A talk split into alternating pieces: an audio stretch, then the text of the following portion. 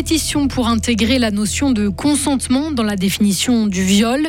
Le boom des lentilles, intéressant pour les agriculteurs, mais plus sur le papier que dans la pratique. Et puis une enquête pour mieux cerner le temps de travail des enseignants. Météo cette nuit, la limite de la neige s'abaissera à 900 mètres d'altitude. On attend euh, toujours de fortes rafales de vent, surtout en montagne. Bonsoir Maël Robert. Bonsoir. Et on commence avec cette collision en chaîne sur la 12 entre Matran et Recense. Vous en parliez à l'instant, John. Une douzaine de véhicules impliqués. L'accident s'est produit tout à l'heure, un peu après 17h. Selon les premières constatations de la police fribourgeoise, il n'y a pas de blessés. Mais l'autoroute est fermée sur cette portion entre Matran et Recense en direction de Bulle. Une déviation est en train d'être mise en place. La police fribourgeoise appelle les automobilistes qui le peuvent à éviter le secteur. Il faut revoir la définition du viol en Suisse. C'est ce que demande une pétition déposée aujourd'hui à Berne, alors que le Conseil national doit se prononcer là-dessus début décembre. Le texte appelle le Parlement à ancrer dans la loi la notion de consentement sur ce principe. Seul un oui est un oui. Aujourd'hui, la victime doit avoir démontré une certaine résistance. Une action soutenue à Fribourg par Solidarité Femmes, sa directrice Martine Lachaclaire c'est extrêmement important pour une association comme Solidarité Femmes, qui est une association qui travaille sur le terrain et au quotidien avec des victimes de violences parce que dans notre pratique, euh, nous constatons bien trop souvent que les victimes ne portent pas plainte, soit par peur, soit par honte, mais aussi justement parce qu'elles pensent qu'elles ne seront pas crues.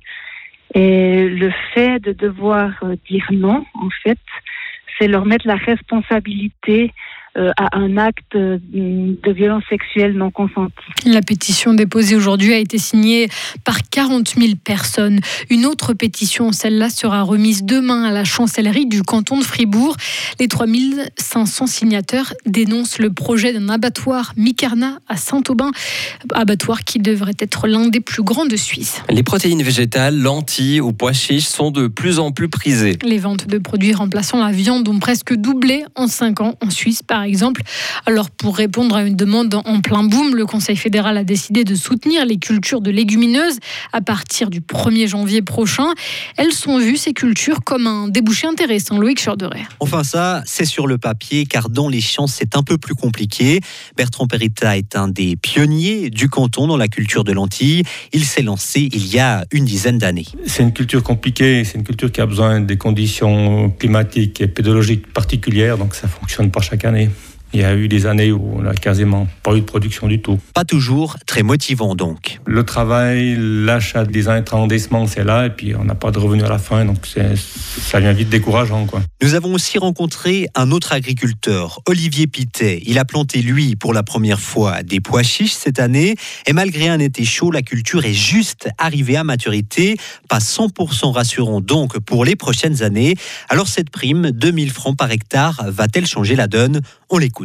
Ça nous aide des fois à essayer quelque chose, mais c'est pas ces 1000 francs qui vont nous, nous décider. Si, si la culture ne fonctionne pas bien, on va pas la faire parce qu'on a cette subvention. Faut quand même que la culture fonctionne pour que les gens commencent à faire ça. Les deux agriculteurs écoulent leur production de légumineuses pour l'instant dans un magasin à la ferme. Le canton de Fribourg lance une grande enquête sur le temps de travail des enseignants. Combien d'heures un enseignant travaille-t-il chez lui et pendant les vacances?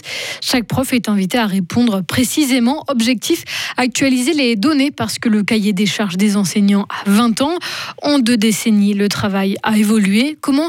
La réponse de Claire Spring, la coprésidente de la Société pédagogique fribourgeoise qui représente les enseignants Il est différent, on a plus de travail administratif. Le travail en classe euh, est aussi un peu différent dans le sens où on doit beaucoup plus différencier, donc ça demande aussi plus de travail dans les préparations. On a vraiment des classes beaucoup plus euh, hétérogènes que ça l'était euh, avant. Et du coup, euh, cette enquête va vraiment permettre de définir euh, comment les enseignants travaillent et puis euh, qu'est-ce que ça leur demande comme investissement. Cette enquête se déroulera durant toute l'année 2023. En Indonésie, le bilan ne cesse de s'alourdir. Après le tremblement de terre qui a touché aujourd'hui l'île de Java, les autorités locales font état de 162 morts. Désormais, le séisme de magnitude 5,4 sur une échelle de 9 a fait trembler jusqu'au gratte-ciel de la capitale Jakarta. Kiev accuse Moscou une nouvelle fois de crimes de guerre. Aujourd'hui, le parquet général ukrainien dit avoir trouvé quatre sites de torture utilisés par les Russes à Kherson avant leur retraite forcée de la région il y a une dizaine de jours. À ce stade, Moscou n'a pas réagi à ces accusations. C'est une première mondiale dans, le, dans les théâtres et ça se passe en Suisse romande. La comédie de Genève est désormais plus facilement accessible aux aveugles et aux malvoyants.